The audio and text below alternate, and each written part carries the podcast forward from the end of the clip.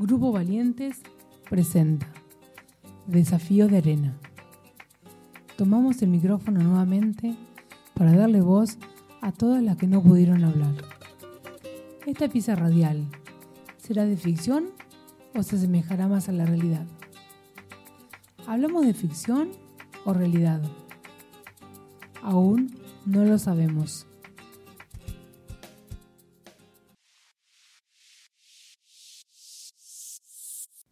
Mitos, realidades y ciclos de violencia. Los micromachismos son los pequeños gestos sexistas y misóginos, algunos muy sutiles, que perpetúan los roles de género, el machismo y las violencias contra las mujeres y otras identidades. Algunos ejemplos se expresan claramente en el hogar, donde las tareas domésticas son realizadas por mujeres y se considera que los varones ayudan. En nuestra sociedad existen muchos mitos acerca del amor romántico. Los mitos no son solo dichos. Generalmente deforman la realidad y muchas veces culpan a las mujeres que se encuentran en situaciones de violencia. Estas creencias sociales crean expectativas irreales de cómo deberían ser las relaciones y de este modo justifican las desigualdades de género y reproducen los micromachismos. Reconocer esto nos hace dar cuenta de los diferentes tipos de violencia de género, que no tienen que ver con un estado mental o un específico del momento, sino que esa violencia es una forma de ejercicio y reproducción del poder masculino y patriarcal. Por eso resulta tan difícil erradicarla. El bello. No podés amar una vagina si no amas el vello. Mucha gente no ama el vello. Mi primer y único marido odiaba el vello. Decía que era una sucia maraña. Me hizo afeitar la vagina. Se veía hinchada y desprotegida, como la de una nena. Eso excitaba a mi marido. Cuando me hacía el amor, mi vagina Tenía el tacto que supongo debe de tener una barba. Daba gusto frotarla y también dolía, como rascarse una picadura de mosquito. Ardía. Se llenó de bultitos rojos que escocían a rabiar. Me negué a afeitármela otra vez. Entonces mi marido tuvo un quilombo con otra. Fuimos a una terapia matrimonial y él dijo que se acostaba con otras porque yo no quería complacerlo en la cama.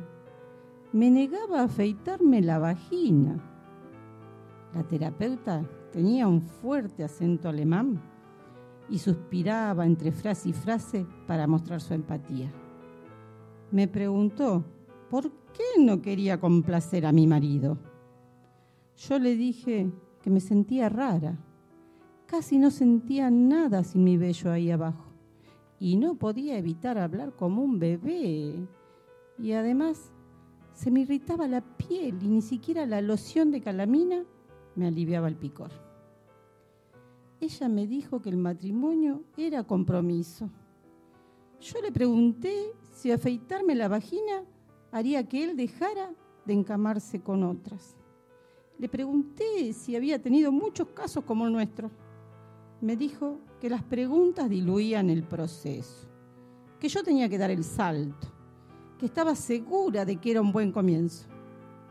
Esta vez, cuando volvimos a casa, le dejé que me afeitara la vagina. Era como una especie de premio por la terapia.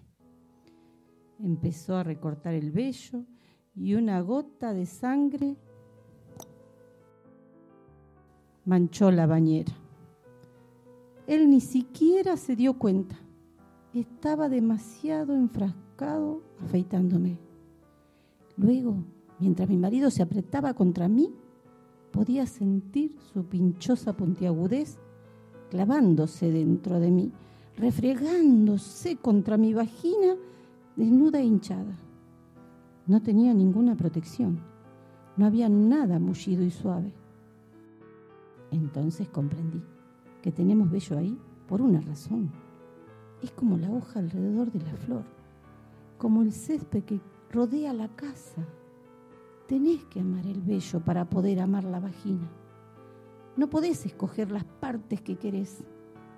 Y además, mi marido nunca dejó de encamarse con otras.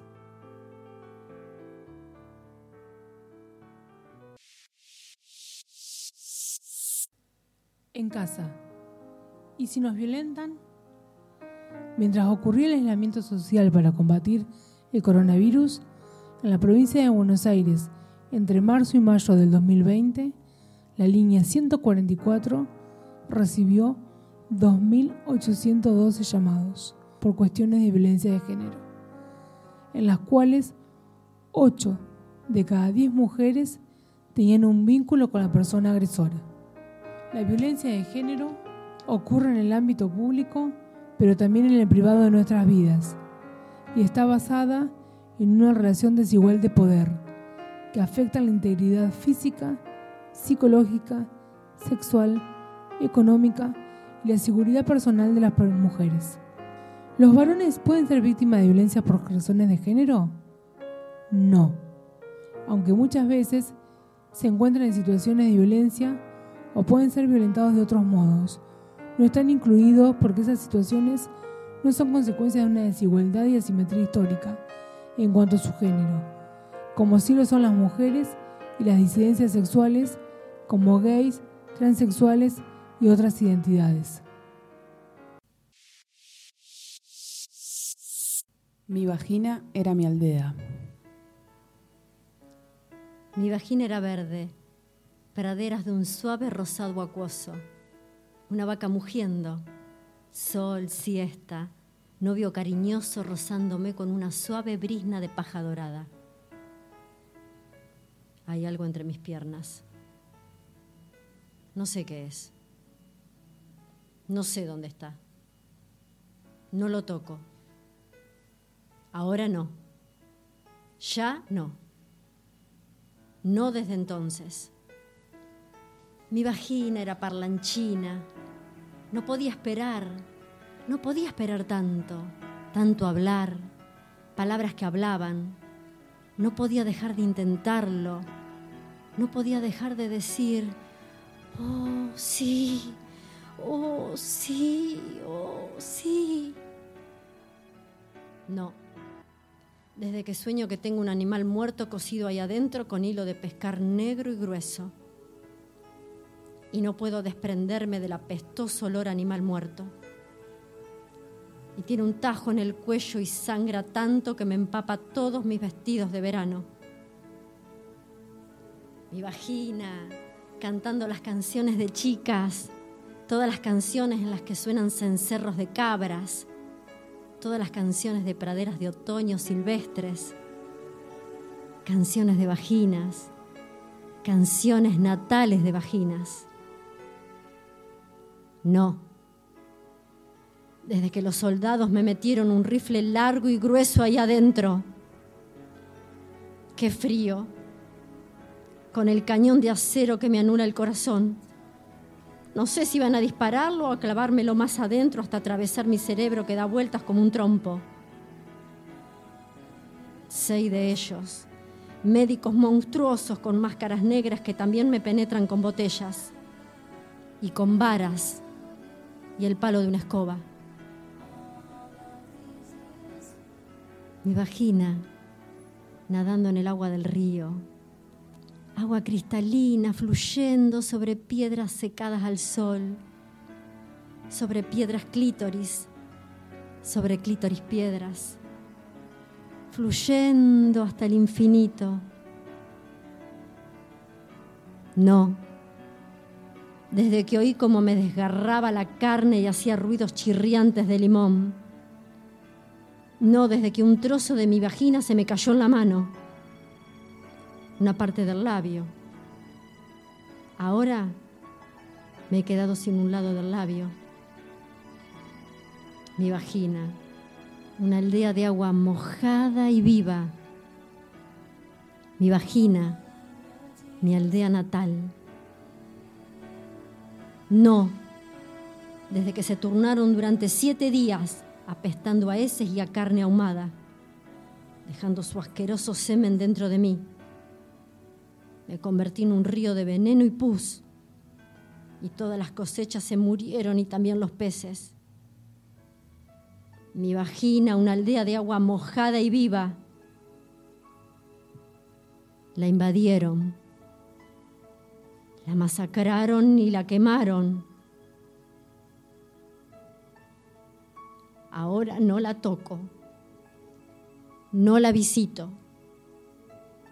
Ahora vivo en otra parte, no sé dónde.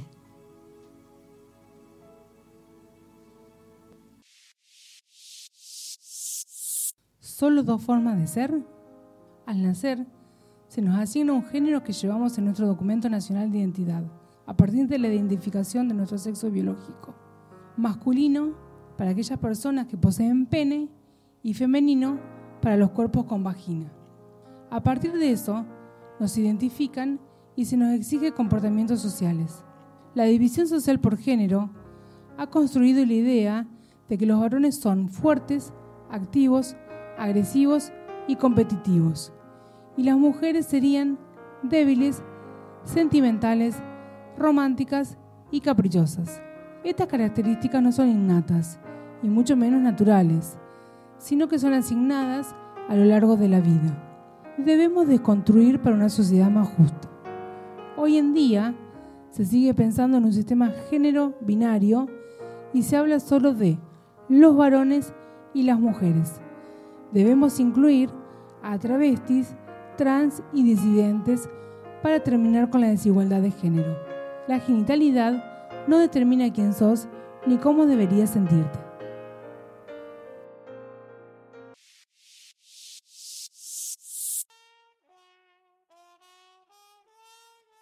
Si tu vagina se vistiera, ¿qué prenda se pondría?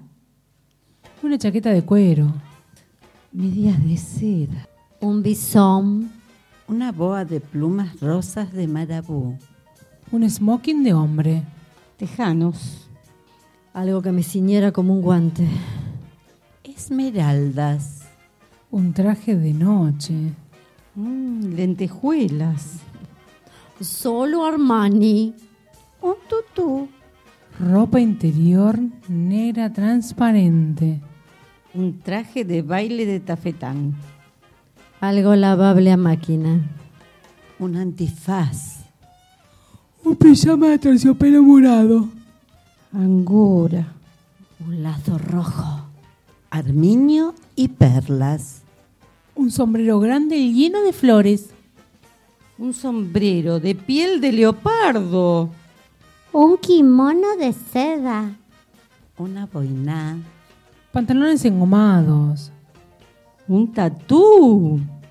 Un dispositivo de descarga eléctrica para mantener alejados a los extraños. Pip, pip. tacones altos, encaje y unas botas de combate, Plumas moradas y ramitas y conchas. Algodón. un jumper, un bikini, Un impermeable.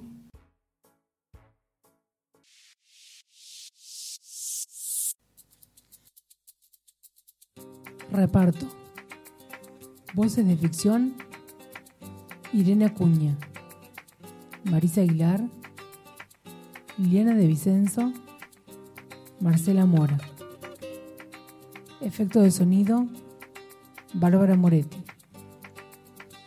Locución, Marisa Aguilar, Bárbara Moretti. Operación técnica, Daniel Díaz. Colaboración de maquillaje, Carolina McMuller de Mamushka Productos Naturales. Guión de ficción, Monólogos de la Vagina de Eve Ersler. Producción artística, Grupo Valientes. Coordinación General, David Arevalo. Agradecimiento especial a Araceli Baratini, jefa del Departamento de Equidad de Género de Varadero. Una producción del Taller de Radioteatro de la Dirección de Cultura de la Municipalidad de Varadero.